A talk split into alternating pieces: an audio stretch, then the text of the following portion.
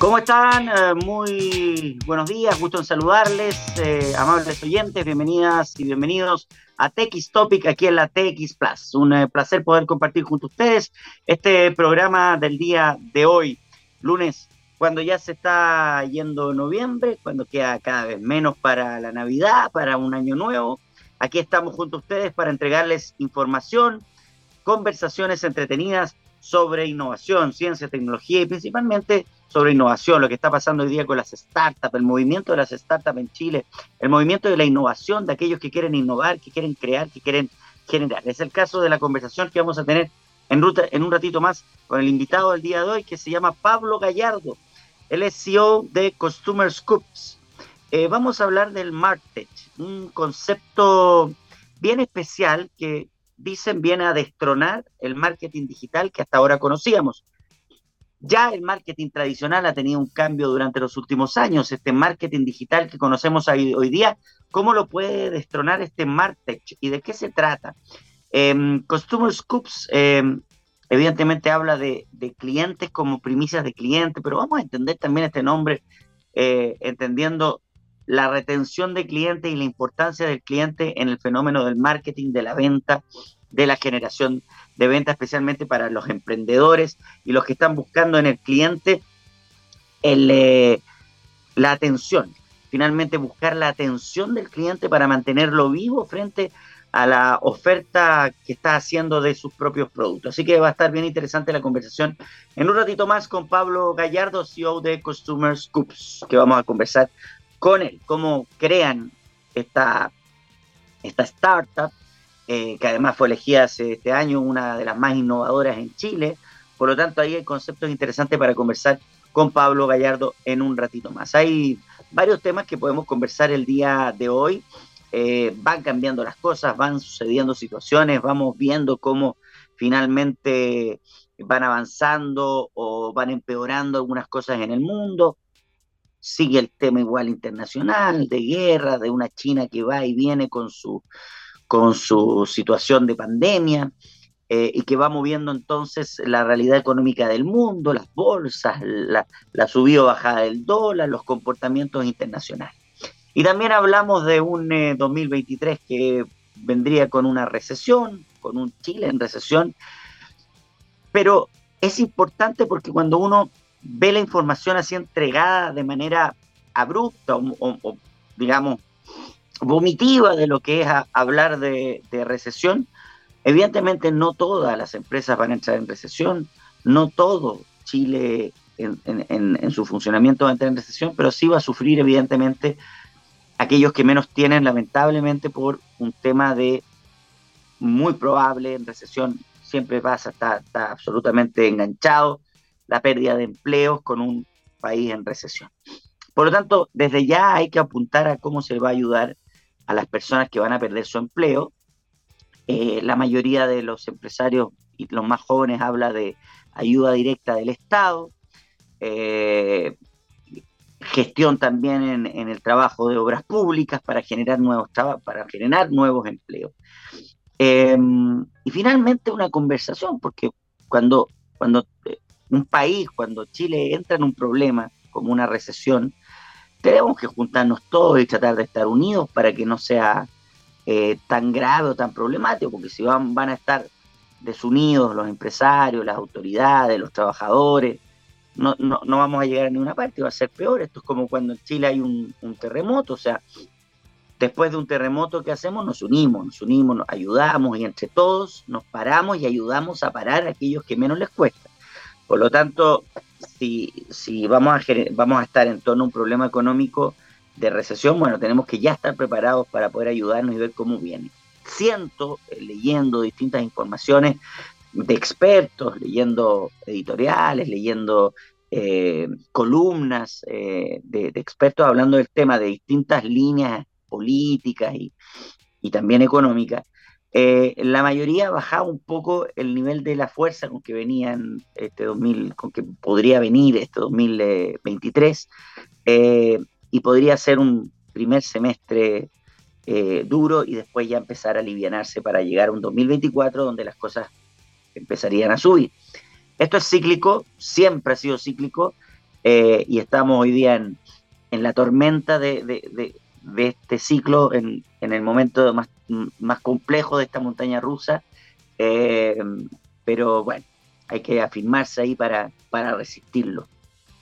Y dentro de los fenómenos que, llaman la atención y que, evidentemente yo creo que a ustedes también le ha llamado la atención de lo que hemos visto en las noticias en el último tiempo, es lo que pasó em, este fin de semana en, eh, la Plaza de Armas eh, con eh, los vendedores ambulantes. Hay un tema ahí que es un tema social, que es un tema que tiene que ver con varios aspectos y que es muy difícil de tratar a veces esto es como nosotros en general eh, vemos el, problema desde la galería, es como el hincha del fútbol, es como el comentarista del fútbol que lo ve todo tan fácil, pero otra cosa es estar ahí adentro.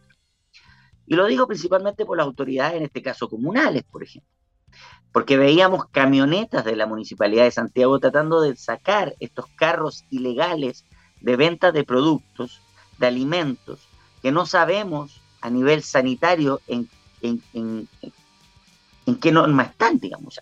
Hay, hay, varios aspectos. Cuando, cuando se pone un vendedor ambulante a vender comida, esto es en la calle Puente, en el centro. La calle Puente se ha transformado en un mercado de comidas, de carritos, donde uno tiene que tener dos miradas.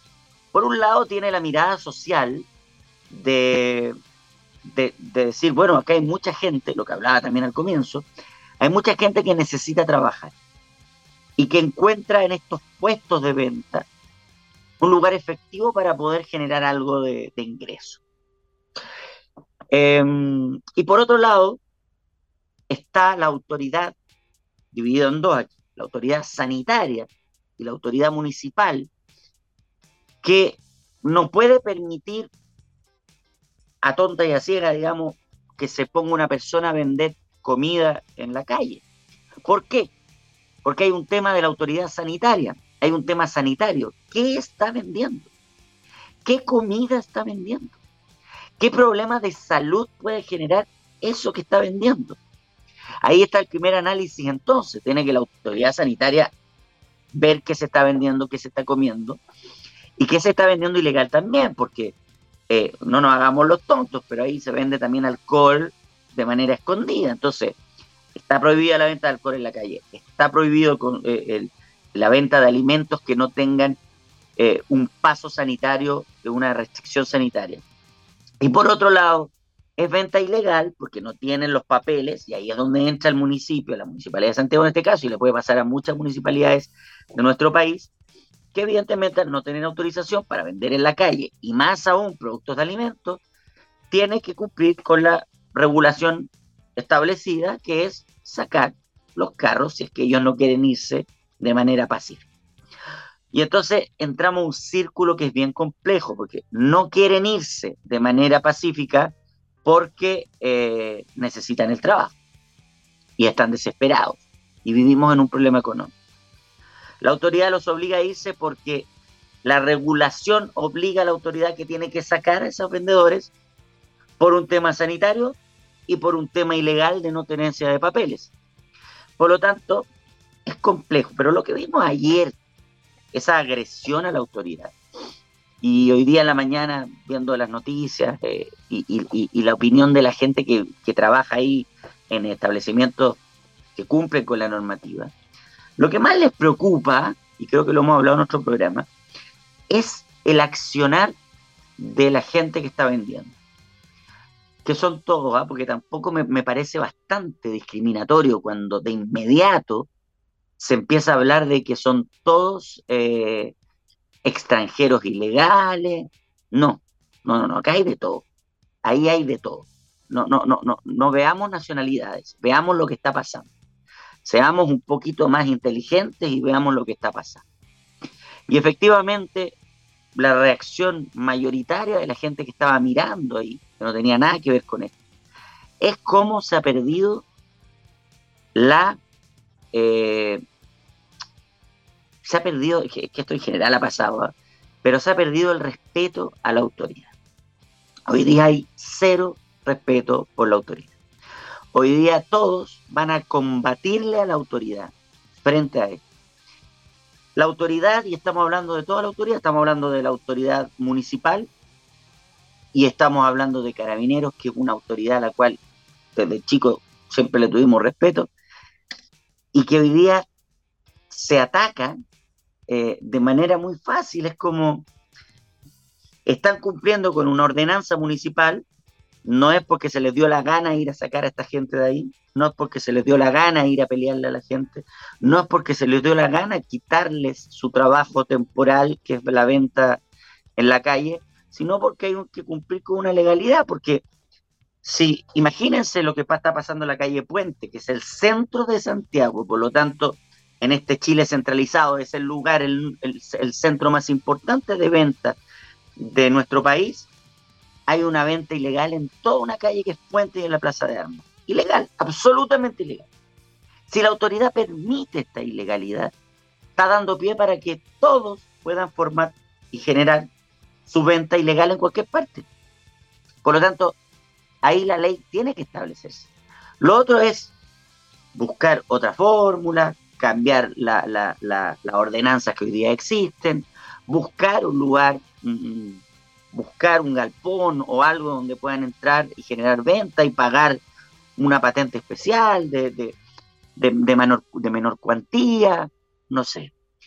Eh, pero está perjudicando también al comercio legal del centro de Santiago, que hemos visto cómo eh, cuando uno va al centro, yo hace poco fui al centro, a mí una de las cosas que me llamaron la atención es la cantidad de tiendas, de locales comerciales a la venta o en arriendo, algo que la verdad que hace 10 años era, era impensado porque los locales más caros de Chile siempre estuvieron en, el centro de Santiago, en, Huérfano, en, las calles principales de venta, por lo que significa ese sector, por el paso, pero como hoy día se han ido muchas empresas, otras siguen funcionando porque es el centro, el lugar donde todos pueden llegar de manera democrática a trabajar, ¿verdad?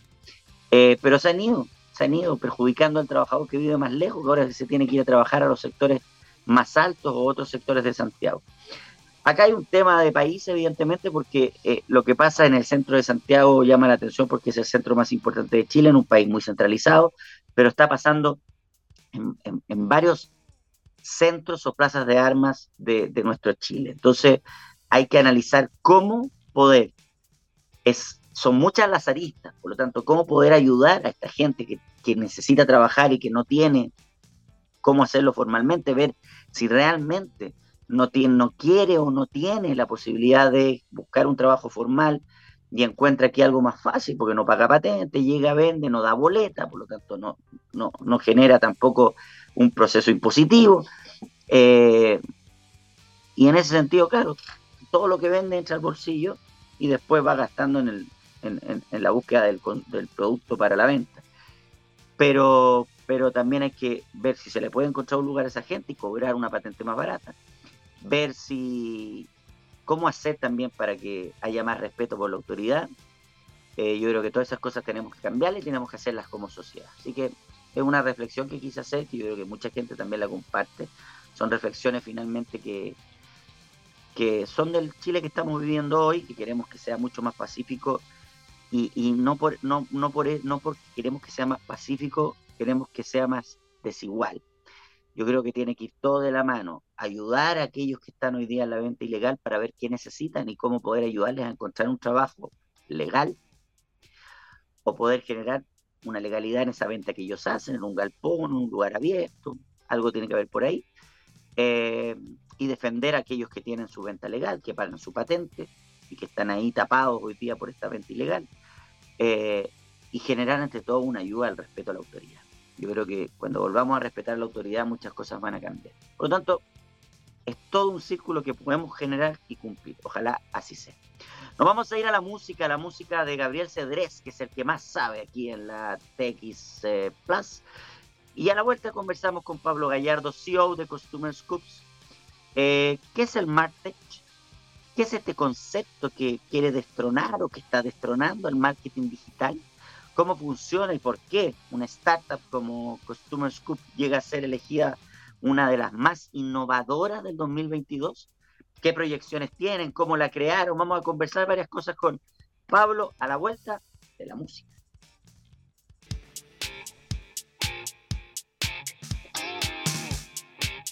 Estamos de regreso en TX Topic y aquí en la TX Plus somos científicamente rockeros, escuchábamos buena música y ya está con nosotros el invitado del día de hoy para conversar, para entender, para conocer qué es lo que más nos gusta. Está Pablo Gallardo, CEO de Customer Scoops. ¿Cómo estás, Pablo?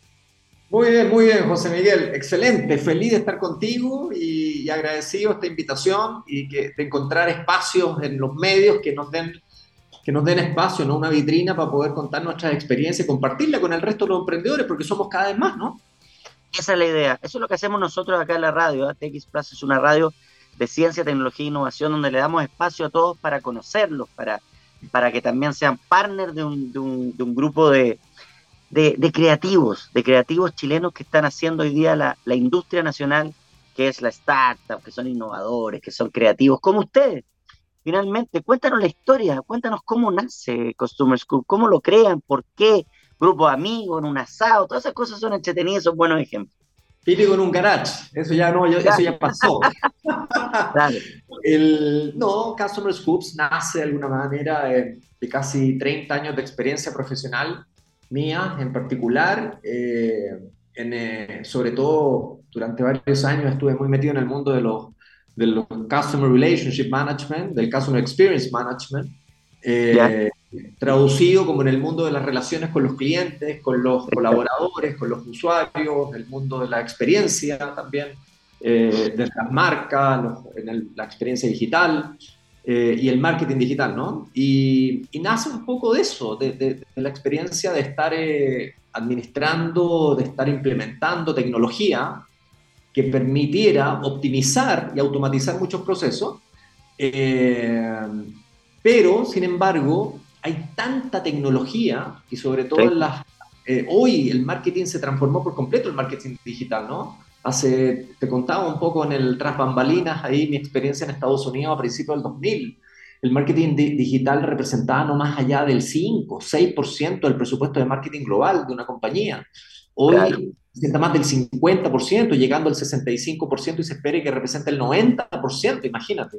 Entonces, todo ese boom del marketing digital y después de la pandemia, de alguna manera salieron mucha tecnología. Entonces, las empresas nos empezamos a llenar de tanta tecnología, pero que no están conectadas entre ellas. Y creamos Customer Scoops como la única Martech, Marketing Technology, que forma parte del Customer Journey Funnel, desde que, desde que todos nosotros somos leads hasta que nos queremos ir, de la contratamos eh, el servicio, compramos el producto y después ya vienen a buscar, vamos, volvemos, ¿viste? Todo ese tiempo que pasa, estamos metidos adentro. Oye, Pablo, pero cuando normalmente se crean estas eh, startups, en el caso tuyo, Martech o FinTech o todos los que se están creando, es de un problema. Ustedes siempre ven un problema y a partir de ese problema dicen, ya, hagamos una solución al problema. ¿Tú viste algún problema en todo esto? ¿Tienes algún socio? ¿Vieron juntos? ¿Es algo solo tuyo? ¿Cómo, cómo fue el, el nacimiento de esto? Bueno, indudablemente el, en el mundo de la startup les gusta hablar de, de, problemas, ¿no? Yo veo oportunidades más que problemas. Eh, vimos una, es lo mismo, el, vimos una tremenda oportunidad, precisamente que la, la gestión de, de, de, este caso Journey Funnel estaba fragmentada al interior de las organizaciones y nos llenamos de SaaS, nos llenamos de plataformas self-service, es decir, hágalo usted mismo. Tú compras la licencia y tú lo haces. Entonces las compañías se empezaron a cargar de estas, de estas tecnologías y empezaron a tener, a contratar gente para que le administrara la tecnología. Y por otra parte, la tecnología estaba fragmentada. Nosotros dijimos, no, porque el, el, la compañía tiene que dedicarse a su negocio, nosotros administramos la plataforma, la tecnología, y ellos se dedican a hacer su negocio. Y ahí dimos una diferencia súper potente al entrar precisamente al mercado, a competir precisamente con esta self-service, dando un valor agregado súper potente, que es nosotros nos hacemos cargo de la operación de la, de la tecnología. Tú dedícate a tu negocio y además te damos asesoría y acompañamiento porque tenemos un grupo de gente que sabemos mucho de Customer Experience, CRM, etcétera, ¿no? Entonces vimos una tremenda oportunidad, pero también el, el, siguen siendo oportunidades más que problemas para mí. Todas las compañías de cualquier tamaño, de cualquier industria, tienen un gran objetivo. El único gran objetivo que tenemos todas las empresas es aumentar nuestros ingresos. Lógico. Ese es el gran objetivo. Y esta tecnología te permite precisamente aumentarle el ingreso eh, de, una, de una compañía, primero en estas dos partes del funnel, uno es en la conversión de leads a clientes. ¿Por qué? Porque necesitamos nuevos clientes para aumentar nuestros ingresos. Entonces, nuestra tecnología en Customer Scoops acelera a través de la optimización y automatización en tiempo real, por ejemplo, que tú te conviertas de leads a cliente, que aproveche una oferta o que contrates un servicio. Y después, la mejor manera de aumentar los ingresos de una compañía es eliminar la fuga de los clientes. Lejos. Ese gran problema. Claro, y ahí nos metemos con la competencia. Exacto, y ahí nos metemos de nuevo, José Miguel, un poco también con, con, la potencia que tienen nuestra, nuestros algoritmos, nuestros modelos predictivos. Eh, imagínate que un, un, algoritmo dice, José Miguel se va a fugar, y te dice la empresa, antes que tú te fugues, ¿en, qué posición queda la empresa? Queda una posición bendita. Es un poco parecido a lo que, a lo que pasó contigo con, el, con la televidente, ¿no? que te dijo, tú tenías ahí algo, y tú ah, hiciste algo. Eso es súper interesante. Nosotros nos anticipamos a que José Miguel se vaya a otro banco, por ejemplo, y le decimos al banco, ojo, José Miguel tiene un lifetime value alto, es rentable para el banco, por ejemplo, no puedes permitir que se vaya porque ya recibimos antecedentes, nuestros modelos predictivos recibieron antecedentes que tú te ibas a ir. Entonces, esa Estoy recibiendo ofertas.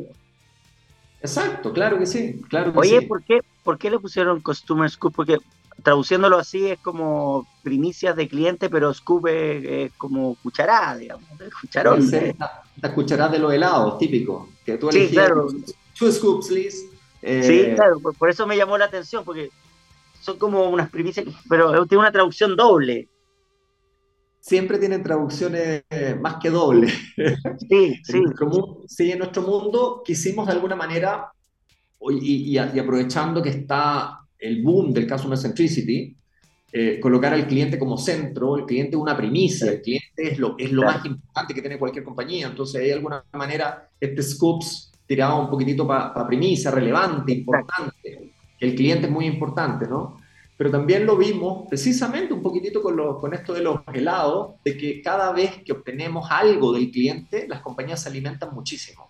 Y ahí para nosotros los scoops y eso es la data, es la data que empezamos a hablar de un cliente, por ejemplo, que nos permite acelerar procesos, ¿no? Ese es un poco el gran objetivo. Buena, buena idea. Sí, yo cuando dije que me, me dio un, sentido y dije, bueno, tiene varios, varios sentidos que tiene que ver con el marketing. Y, te quiero llevar a eso. El marketing en, su historia eh, ha cambiado, evidentemente, y la tecnología le hizo un cambio brutal. Pero antes el marketing era el que conocíamos nosotros de chicos, digamos, el, el que íbamos caminando por, por un, por, no sé, por, por huérfano, y acá había un cartel que decía pantalones a 3.990, pero en la frente no tenía 2.990. Efectivamente uno se iba para allá, siempre dudando si, y no será de peor calidad, porque esto está un poco más caro. Hay procesos de marketing a la antigua. Entonces, desde lo que usted ha analizado, ¿cómo ha sido el proceso del marketing Hoy estamos viviendo una transformación y una evolución tremenda, ¿no? Y un poco tiene que ver con lo que hablábamos. La, la pandemia aceleró, aceleró la, la, digitalización de las empresas, aceleró los procesos de innovación. Yo vengo trabajando 20, 30, casi 30 años, imagínate esto. El, en, en, en, países en Latinoamérica hablábamos de innovación, una, la, la compañía está haciendo una inversión en innovación. Claro Resulta que las compañías hacen innovación en hardware, en software, prácticamente, pero no en los procesos, no en el núcleo, en el corazón de la compañía, que es lo que te permite moverte y reaccionar rápidamente. Entonces llegó la pandemia y le hizo así, ¿viste? esos memes que hay de, de, Batman. la, pandemia la pandemia cambió todo. Cambió todo por completo, entonces, ¿qué obligó a acelerar la digitalización al interior de las compañías? Y fíjate qué interesante esto. Al acelerar la digitalización, automáticamente el marketing, como lo, como lo teníamos conceptuado de alguna manera, se modifica, evoluciona y esta capa de, de marketing digital empieza a agarrar una relevancia notable al interior de las compañías el que estaba a cargo del marketing digital en una compañía estaba bajo el marketing eh, del gerente de marketing, del director de marketing, ¿no? Hoy esto, esta gente se está colocando arriba, ¿cierto? Es clave. Eh, y, y, ahí, y ahí precisamente viene esta evolución. Hoy, hoy el marketing digital precisamente y las tecnologías y herramientas que tiene el marketing digital, el stack de las Martex, por ejemplo, estas pilas de marketing technology, hoy pueden ser cientos, o sea, una compañía perfectamente puede estar trabajando con 10, 20 tecnologías y herramientas de marketing digital. Oye, pero acá hay un tema que es súper importante y que tiene que ver desde el marketing en su inicio, que es la credibilidad. Eh, eh, a veces el marketing genera cierta incertidumbre en la gente de creer o no creer. Y cuando llega con fuerza la venta digital, mucha gente, y especialmente generaciones mayores, no confían, no confían por distintos temas, porque me van a engañar, porque no va a llegar, porque a mí me gusta ver y tocar, o sea, distintos fenómenos. ¿Cómo, cómo se trabaja para ir cambiando eso en el, en, el cliente finalmente, pues, en el, en el customer? Sí, bueno, a ver, yo creo que el advertising, la publicidad, conduce mucho a eso, ¿no? Son dos mundos distintos, uno pertenece al otro, creo yo, ¿no? La publicidad pertenece a todo lo que es marketing, marketing es estrategia, tecnología, hoy mucho más, ¿cierto? La publicidad es lo que hace conectar a las personas con una marca, un producto, un servicio. Eh, tu programa, por ejemplo, ¿no? Eh, entonces, hoy, ¿qué es lo que le pasa al usuario, al consumidor, a ti, a mí, al señor que nos está escuchando, a la chica que nos está escuchando, ¿cierto? En esta radio fascinante, maravillosa, que nos permite tener este tipo de conversaciones. ¿Qué es lo que les pasa? Nos pasa a todos nosotros que la pandemia también generó desconexión emocional entre las marcas y las personas. Sí. Si antes ya nos veníamos desconectando de alguna manera, la pandemia incentivó esa desconexión. ¿Por qué? Porque todos también nos volvimos nativos digitales, tuvimos que acelerar nuestra propia transformación digital, imagínate. Mi mamá, mi mamá que no, no sabía, tenía todavía el Nokia, el, el, que se abría así, eh, se tuvo o sea, el WhatsApp, para ellos el WhatsApp es ya lo máximo. Oye, hoy es fundamental. Y hoy, hoy te mandan las últimas novedades que, hay en WhatsApp y ella, por ejemplo, va a cualquier lugar y escanea un QR perfectamente, lo que hace cinco años atrás posible, o sea, no. Entonces nos hizo acelerar. Y al consumidor también le dio mucha potencia. Este es un análisis que, en particular vengo haciendo hace muchos años, ¿no? Por ahí, por ahí a, principios de los 2010, 2011, eh, eh, Harvard Business Review lanzó un artículo que es súper potente, que dijo que la satisfacción, la famosa satisfacción del cliente, del usuario, no generaba loyalty, no generaba fidelidad a una marca. Es decir, si tú estabas satisfecho, por ejemplo, con, eh, con tu marca de café favorito, eso no significaba que tú ibas a ser leal a la marca. Y entonces ahí empiezan a aparecer nuevos factores que decían que es tanta la invasión hoy, es tanta la competencia, las barreras de entrada a cualquier negocio se diluyeron totalmente, ¿no? El cloud, la nube, la nube en tecnología, facilitó que cualquier persona emprendedor tenga una idea buena, como por ejemplo la que tuvimos nosotros en Customer Scoops y la implementemos. Hoy la tecnología está disponible al alcance de cualquier persona. Pero, pero ahí, perdona Pablo, ahí hay un tema porque tú dices, la, claro, la tecnología está al alcance de cualquier persona, pero los, los eh, medios, digamos, eh, que hoy día son los más famosos para generar esta venta, te estoy hablando de Instagram, Twitter, no un poco, Facebook, digamos, las, grandes plataformas, son de dueños particulares, ya, dueños que, como acabamos de ver en Twitter, deciden lo que se les dé la gana. Entonces, frente a eso es como millones de personas se han puesto a, disposición de Instagram para vender y les ha ido bien, gracias a la pandemia. Pero si mañana los dueños de Instagram deciden cambiar el esquema se va todo, todo, todo para abajo. Entonces, ¿cómo poder cambiar y generar esa plataforma que sea tal vez directa, eh, pero tan masiva es difícil? ¿Cómo se hace eso? Hoy, hoy hay, hay, plataformas que están apareciendo que son, que son eh, competencia directa, un Instagram, del TikTok. De, vimos el caso de WhatsApp, que te, te acuerdas hubo un tiempo que se caía constantemente WhatsApp. Bueno, Telegram. Telegram funciona espectacular. Con Telegram tienes más, más posibilidad de hacer de hacer acciones de marketing, por ejemplo, digital. Hay, hay ciertas plataformas que, que de alguna manera existen y sí, hay un monopolio, sí, tremendo de ciertas plataformas, ¿no? Pero tú no necesariamente tienes que ocupar todo. Y ahí es donde tenemos, por ejemplo, con Customer Scoops una tremenda diferencia. Tú cuando haces una campaña por Instagram, por Facebook, tienes que ocupar los Facebook Ads, el Ads que tienes, ¿cierto? Y eso te lleva al formulario de Facebook, por ejemplo. Y es un caso real, que tú lo puedes hacer, cualquier persona lo puede hacer. Coticen algo a través de un Facebook Ads. Se meten, que te dice, ingresa acá, te va a llegar a un, a un formulario, formulario estático, Estático que te va a pedir en algunos casos cinco campos, nombre, apellido, teléfono, email, y en algunos casos 40 campos. Si haces la prueba comprando un auto, da lo mismo, cualquier auto, métete. Hay marcas que te piden 40 campos de información para poder recién, para que tú recibas una cotización. Es absurdo, porque eso genera fricción, genera dolor, abandono, decir, aburrimiento. Listo, dejaste, chao. Fuiste a Google y dijiste cuánto vale el auto y te lo entrega Google. San Google le entrega todo. sí, claro, eh, pero Instagram en ese sentido es más directo. O sea, me, venden un pantalón, yo le digo, oye, ¿cuánto vale? ¿Tiene esta talla? Ya, listo. por eso le ha ido bien por ahí. Te genera, te genera, para plataformas de venta, te genera una gran, una gran posibilidad, ¿no? Pero también te genera visibilidad. Hoy nosotros, por ejemplo, con la tecnología Customer Scoops, estamos convirtiendo los formularios estáticos y reactivos en formularios conversacionales inteligentes. Es decir, a través de un formulario, por ejemplo, yo puedo entender qué es lo que busca en, en producto y en servicio que son un poco más elaborados, no comprar un pantalón quizás, ¿cierto?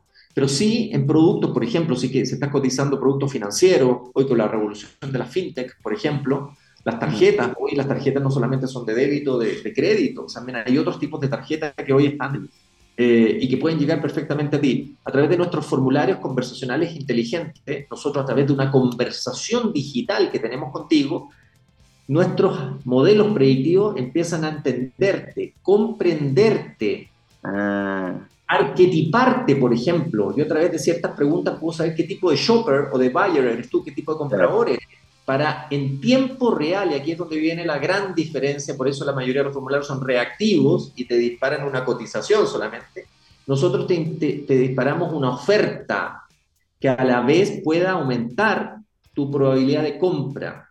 Eh, me, atrae, me atraes de inmediato lo que hablamos. Te atraigo porque te entiendo, te comprendo. Nuestros formularios buscan comprender, entender quién eres y qué realmente necesitas. Y también incorporamos inteligencia de, indicadores. Tenemos, por ejemplo, somos propietarios del Coming Back Index. El Coming Back Index es un indicador que lo que mide es compra o recompra. ¿Qué intención real tienes de compra o recompra?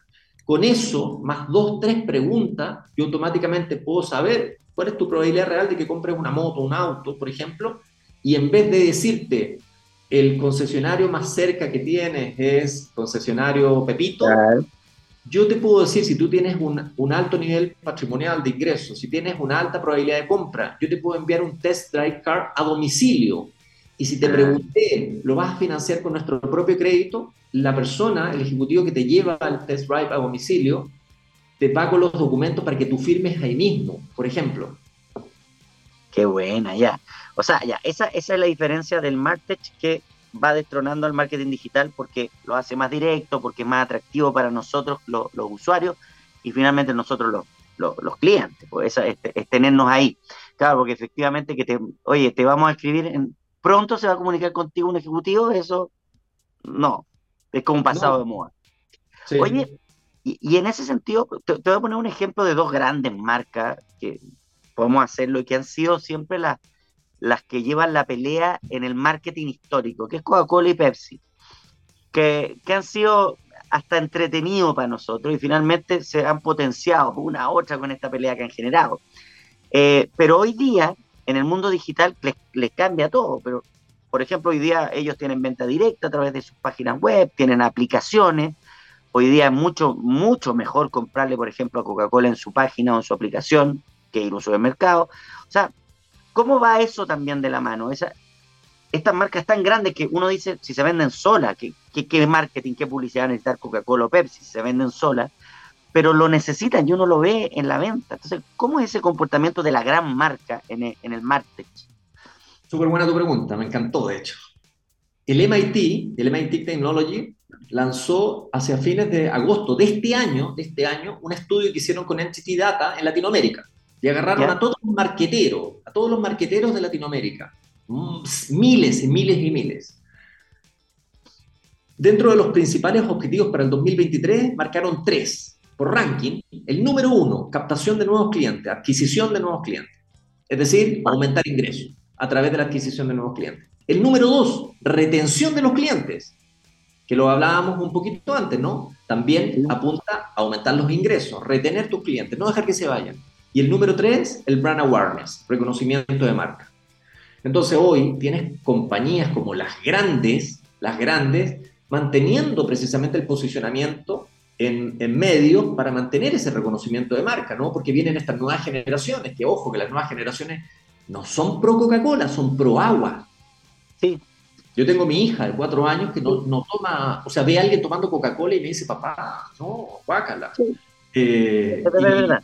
Exacto, entonces ellos tienen que seguir invirtiendo precisamente en la marca, en el brand awareness, para poder ser reconocidos y mantener ese éxito que han tenido durante tantos años, ¿no?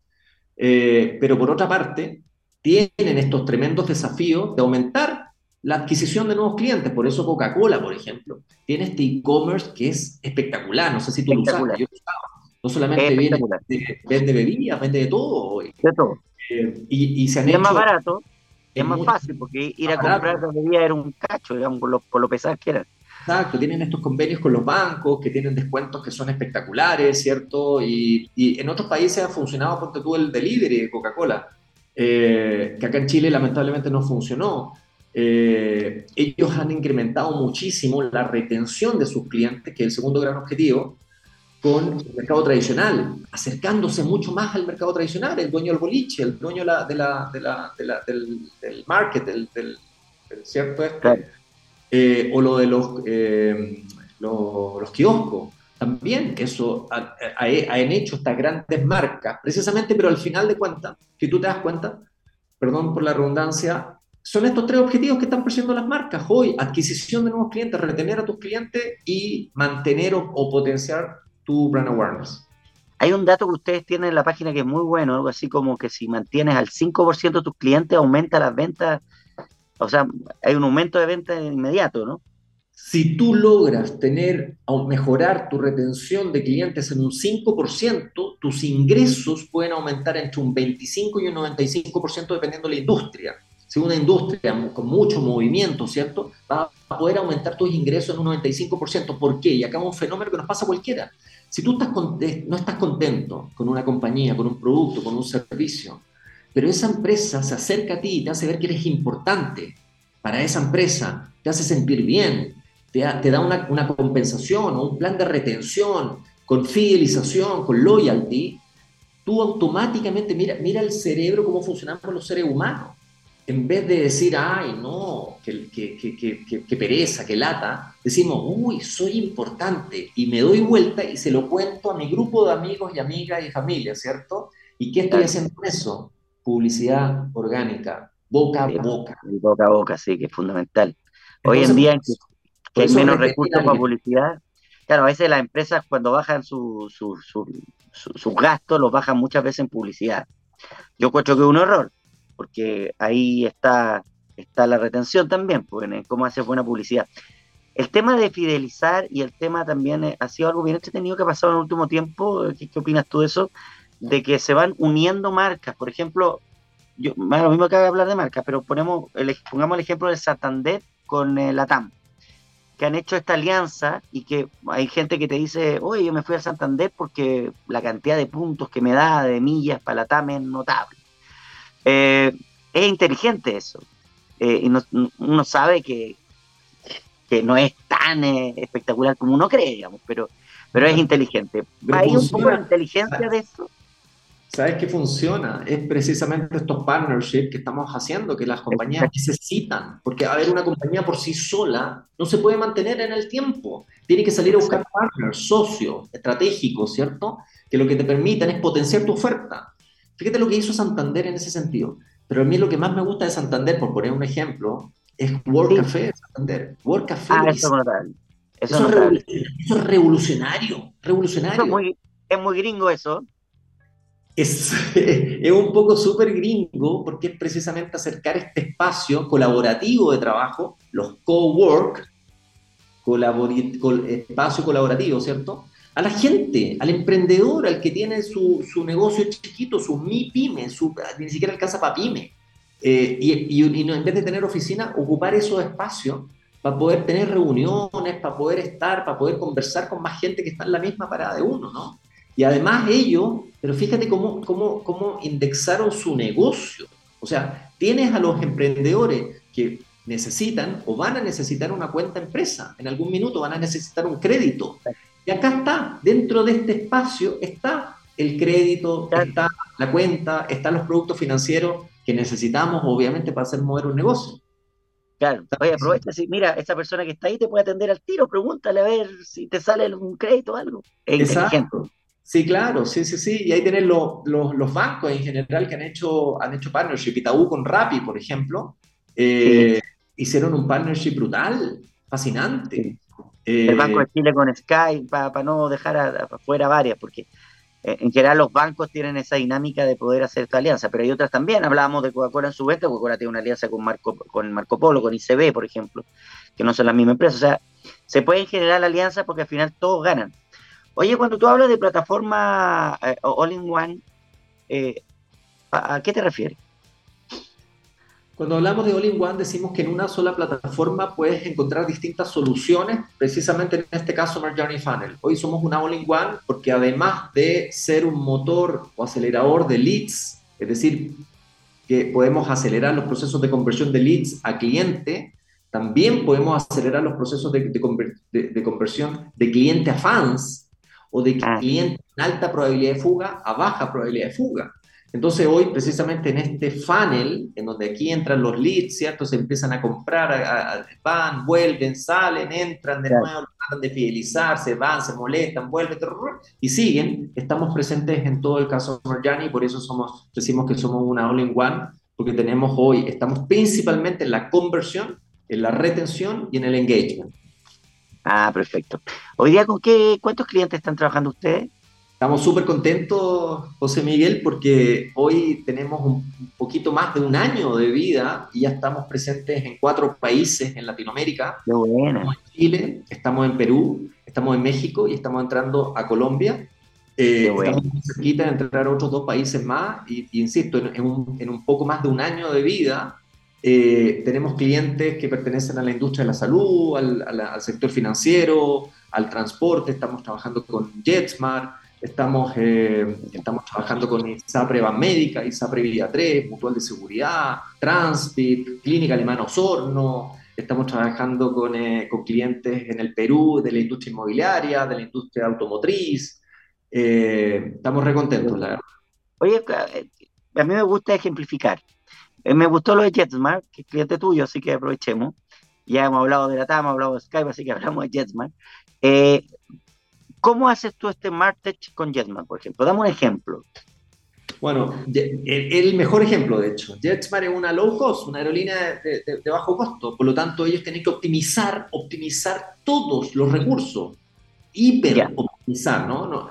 Eso es una hiper optimización ellos se dieron cuenta que el cliente, el pasajero es importante, pero en esta reducción de costo decían, no vamos a invertir, por ejemplo, no podemos invertir en un área de experiencia del cliente como tienen otras aerolíneas, ¿no? En oficinas, digamos. ¿Qué es lo que hicieron, hicieron ellos? Y aquí entran estas Martex, como por ejemplo nosotros, que llegamos y le dijimos, bueno, entendamos, comprendamos al cliente para, para saber de alguna manera qué oportunidades tenemos de acelerar procesos de conversión o a aumentar y mejorar la retención de los clientes para que no se vayan a, otras aerolíneas, ¿no? Entonces, lo que hizo nuestra compañía en definitiva fue hacerle un sprint para diseñar el Global Customer Journey, es decir, lo que hace un, comprador de, pasajes aéreos desde que empieza a mirar en, eh, en, las redes sociales o te llegan las ofertas por emails hasta que llegaste a tu casa después del viaje que tuviste, ¿no? Ah, y en este Customer Journey Funnel identificamos cuáles eran los puntos de fricción, de mayor dolor, eh, identificamos las oportunidades que tenía la empresa para poder conectarse y acercarse mucho más a, los clientes. Y ahí definimos formularios conversacionales inteligentes que hoy, por ejemplo, están, se despliegan después de que uno hace la compra en el e-commerce, después de que tú vuelas, eh, y después ya tenemos un formulario que es relacional, que lo que mide básicamente lo que busca es capturar el, feedback para convertirlo en insights de cómo fue todo el proceso, ¿no? Todo cómo fue todo su journey eh, que tuvo con la compañía. Y hoy ya estamos en, Chile, Perú y estamos importante, en Importante es eso, ¿ah? porque, claro, si solo vamos a ver porque es low cost, o sea, porque el pasaje es más barato, eh, no, pues también me estás hablando de todo el servicio finalmente, o sea, muy low cost somos, pero queremos tener un buen servicio. Entonces te vamos a, ver todo lo que tú haces para que nos, para lo que tú dices, pues retener al cliente y ese cliente haga un boca a boca con el resto para que digan, oye, JetSmart funciona súper bien, no tengan miedo. Y fíjate que lo más bonito, que, que JetSmart por segundo año consecutivo se ha ganado el premio a la calidad de servicio al cliente. Es decir, en, Chile es la mejor eh, aerolínea premiada por los mismos clientes. Entonces, el implementar este tipo de tecnología y el implementar estos procesos que, ayuda, con los que ayudamos, ayuda a nuestra tecnología, también han contribuido, no te, no te, puedo decir que es parte de nosotros, pero sí ha contribuido sin lugar a duda a los premios que han obtenido, que vienen de la gente, del usuario, ¿viste? Y eso creo que es lo más importante. Eso es lo más importante. Oye, Pablo, eh, ¿Qué piensas tú y qué pasa hoy, o qué mirada tienes de futuro con la publicidad tradicional, con los medios tradicionales? Eh, muchas veces los medios tradicionales, me toca trabajar en televisión y en radio, eh, estamos también yendo a, la tecnología hoy día como oferta extra. Pero ¿qué piensas tú? Porque sigue siendo muy masiva la televisión. Ha bajado un poco los niveles de, de audiencia, pero sigue siendo la más masiva y directa. Entonces, ¿Cómo, hay, ¿Cómo tú relacionas estos comportamientos, por ejemplo, con JetSmart, que no hace tanta publicidad como otros, eh, porque tiene que bajar sus costos, pero hay un nivel de penetración importante ahí? ¿Cómo le mezclas tú eso? Bueno, hoy sin lugar a dudas tenemos que rediseñar toda nuestra oferta, todo nuestro presupuesto, todo nuestro budget. Hoy tenemos herramientas que de alguna manera nos permiten administrar proyectos, nos permiten automatizar campañas de marketing, por ejemplo, cosa que no estábamos haciendo antes de la pandemia o no hacíamos hace cinco años atrás. Hoy tienes plataformas que son tremendas para automatizar campañas de marketing, como HubSpot, como Salesforce, como Marketo, por ejemplo. Después tenemos este, tenemos que viene creciendo desde principio del 2000, viene creciendo la creación de contenidos, pero hoy la creación de contenidos también se realiza a través de, aplicaciones que ayudan a planificar y generar piezas en distintos formatos. Las redes sociales. Exactamente, para después meterlos en, las redes sociales. Ahí tenemos plataformas como Fotopea, como Scoobit. Scoobit, mira, que es una plataforma súper interesante, Content Live también. Y después ya tenemos todo lo que es contenido la generación precisamente que estamos haciendo a través de estos contenidos que estamos circulando. Entonces, hoy existen muchas alternativas en el, en social media, está HotSuite, está Talkwalker, está Metricool, por ejemplo, que son plataformas que lo que hacen es dinamizar mucho más las redes sociales para no tener y no quedarnos solamente con la publicidad tradicional en los medios tradicionales. Hoy eso, si, si tú analizas los números precisamente que tienen eh, de venta, los medios tradicionales han venido, han venido eh, marcados por, por, por, pérdidas, ¿no? Por, por disminuciones, y esas disminuciones están yendo a este mundo digital, ¿no? Claro, pero uno a veces dice el mundo digital va a un, em, a un grupo social y etario muy definido, muy joven, que evidentemente con los años va a ser el de uso normal pero hoy, cuando tú quieres llegar a un cierto público, ¿cómo lo haces también? Hoy, la, ¿Ustedes, diferencian, ¿Ustedes diferencian socialmente, diferencian por edad? ¿Hacen también eso? Claro que sí, eso es lo más, eso es lo más potente, la hiperpersonalización, le decimos nosotros en nuestro mundo. Esta hiperpersonalización que te la da exclusivamente el mundo digital. Hoy yo, por ejemplo, eh, a ver, hablábamos de los segmentos, de los segmentos socioeconómicos, de los segmentos etarios. Por ejemplo, la, la, la eh, si eres centennial, si eres millennial, por ejemplo, si eres baby boomer. Eh, exacto, ¿no? que tenemos comportamientos distintos, pero no somos iguales. Yo soy una generación X, tú también eres generación X, y, probablemente tenemos comportamientos de compra totalmente distintos.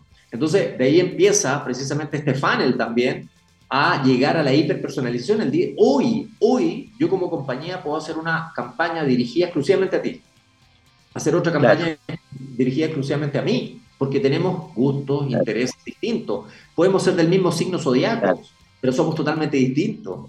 Podemos haber nacido, el, de verdad te lo digo, y pasa mucho, ¿no? Que tenemos comportamientos, somos estilos distintos. Tú puedes, yo, yo soy, por ejemplo, un, un, smart shopper, soy, hago compras inteligentes. A mí no me gusta hacer compras, lo aprendí en Estados Unidos. Pero tengo, están los compradores impulsivos. Mi señora, mi mujer es compradora impulsiva. Ella le llega un producto y dice, ah, lo compro. Y yo, a mí me llega ese mismo producto y digo, ah, mira, voy a esperar y lo dejo acá en, en una de las pestañas y cada cierto tiempo veo a ver si bajo de precio, porque hay cosas que no son tan, a no ser que sea importante y urgente, ¿no? Pero Claro, Hoy están las que... Sí, están las marcas de comparadoras de precio, ¿no? Tú hoy, a, través de una, de, una, de una, tecnología, tú puedes comparar el precio de un producto y vas directamente y te dicen dónde está más barato. Kayak, por ejemplo. Los bueno, los viajes, claro. Kayak está buenísimo. Kayak está buenísimo. Booking. Exacto. además ellos logran eh, fidelizarte y ellos logran generarte contenido. Porque Booking te dice cuál es el pase, te va a Buenos Aires, qué tienes que hacer en Buenos Aires y después te fidelizan con puntos, ¿cierto? Con rewards. Sí, te dicen, sí, con, buenos precios. Es verdad. Sí, sí, la fidelización es muy importante para retener. Oye, estamos, se pasó súper rápido, Pablo, ha sido muy entretenido, quedan muchos temas para conversar, encuentro yo. Eh, pero antes de terminar, te quiero felicitar porque ustedes fueron elegidos el 2022 una de las startups más innovadoras de Chile, por Corfo y todo. Eh, así que felicitaciones. Muchas gracias, muchas gracias José Miguel. Estamos contentos, fuimos elegidos por el Centro de Innovación de la Universidad Católica y también por Corfo a través de Startup Chile, que da un tremendo, tremendo apoyo a todos los emprendedores. Un saludo a toda la gente de Startup Chile con, con las cuales estamos trabajando. Hoy somos la cuarta generación que fuimos premiados y estamos en un proceso de aceleración que nos, está permitiendo precisamente cumplir todos nuestros objetivos.